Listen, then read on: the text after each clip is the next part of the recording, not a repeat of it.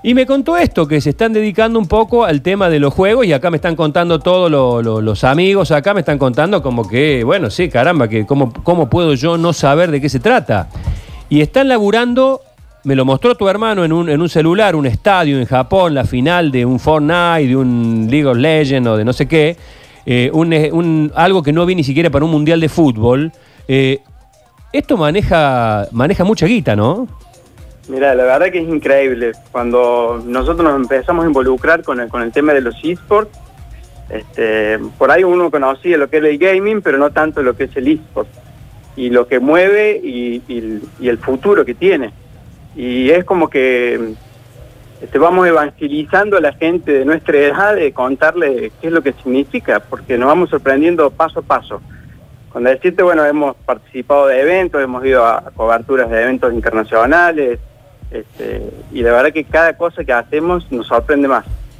Eh, la, la industria del videojuego y del eSport ya le ha, lo ha superado la industria de la música y la del cine juntas. O sea, imagínate lo que significa eso, ¿no?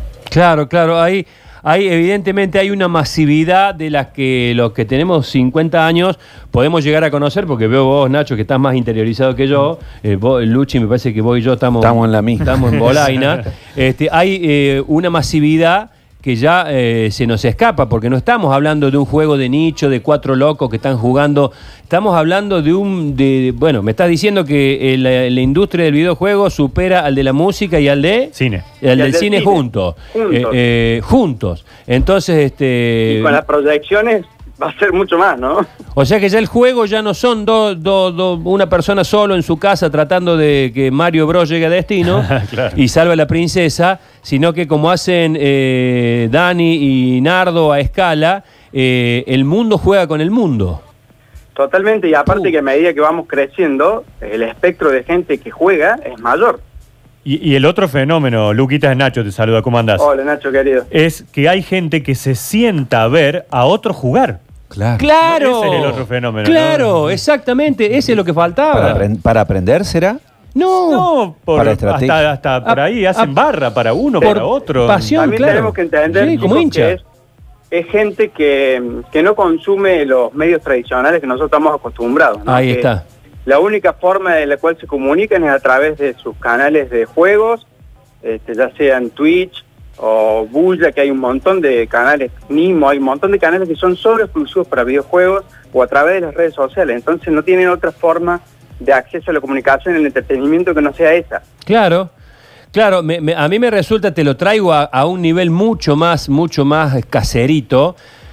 Eh, a nivel YouTube hay muchos youtubers que vienen acá al Quality, por ejemplo, y hacen publicidad en los medios tradicionales. Y ojo que estoy escupiendo para arriba, ¿eh?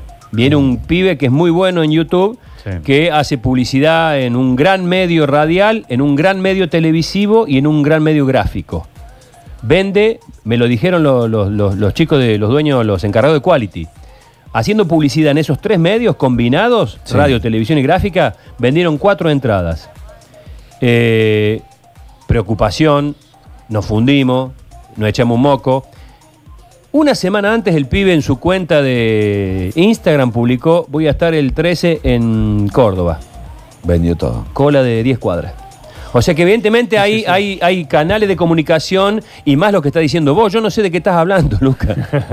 No, no, y también, bueno, lo, lo- lo que quería por ahí aclararles es la diferencia de lo que es eh, el gaming en general y la gente que juega y que streamea, a diferencia de lo que son los esports, porque por más que suene raro y más que haciéndolo en esta radio, digamos, pasan a ser deportistas profesionales, Sí, exactamente. Así me lo, así me lo contó tu hermano. con todo lo que eso incluye, ¿no? Con la preparación, con la dedicación, con la concentración, todo eso, por más que no suene raro, pero eso es lo que son. Y lo que decía recién eh, Nacho es tal cual. eh, en ese estadio en el que yo fui testigo de lo que me mostraba Camilo, eran eh, cuatro y cuatro, ponele, en, en mesas, transmitido por pantalla gigante, y todo el estadio estaba viendo el partido. Viéndolo jugar, Estaba claro. viéndolo jugar, estaba viendo un espectáculo. No eran, obviamente, gente que le gusta el- el- el- el- el- ese tipo de, de- de actividades, pero lo estaban viendo como espectadores. Sí, sí, la, la final del League of Legends, que creo que la que te puede haber mostrado Camilo, que fue en, en China en realidad. China. En Corea hace dos años, en China el año pasado. Este, en el momento de que se estaba jugando la final, tenía más espectadores en vivo que lo que se ve en la NFL, la final de la NFL en Estados Unidos. Qué. Que es uno de los eventos Claro. Más vistos en el mundo, ¿no? Qué bárbaro. Bueno, la, gracias chicos por esto. Está bueno, eh, todo, siempre, todo se aprende siempre, Lucho. Sí, a mí, a mí me, me gusta verlos más. A, lo, a mí, yo ya tengo 50 años, me gusta verlos más a los chicos haciendo otros deportes, pero a mí, yo verlo en la habitación, eh, me, me molesta, me molesta, me pone Está mal bien, porque tengo bien, una bien. concepción diferente. Por eso digo que los quiebres de, de generacionales, aquí eh, es difícil que yo pueda llegar a, a comprender a, a mi hijo que esté tanto tiempo ahí Sí, metido. sí, sí, En sí. muchos casos se considera como un trabajo, ¿no? Porque empiezan a ganar No, esto ya miles sí. y No, lo miles de dólares. Esto ya sí.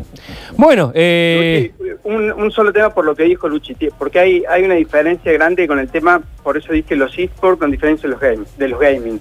Digamos, el que tiene que dedicarse al eSport tiene que tener una constancia, no puede estar jugando 24 horas y pasarse la madrugada jugando, no los dejan, porque Ah, así claro. no rinden. claro. Tienen que tener un proceso de 8 horas de entrenamiento, tienen que tener una nu- nutricionista, tienen que hacer ejercicio físico, les hacen antidoping para participar en eventos. Antidoping. Hay muchos que no pasan ese doping, ¿eh? Por eso digo que el eSport es diferente a- al vicio, digamos. Claro, al, al que juega en casa uno de nuestros hijos, digamos, una cosa así. Bueno, gracias. Muy, interesante. Gracias, Muy querido. Ya tendremos tiempo de, de interiorizarnos más y de entender un poco más esto. Te mando un abrazo y saludo a la familia. usted, abrazo grande. Chao.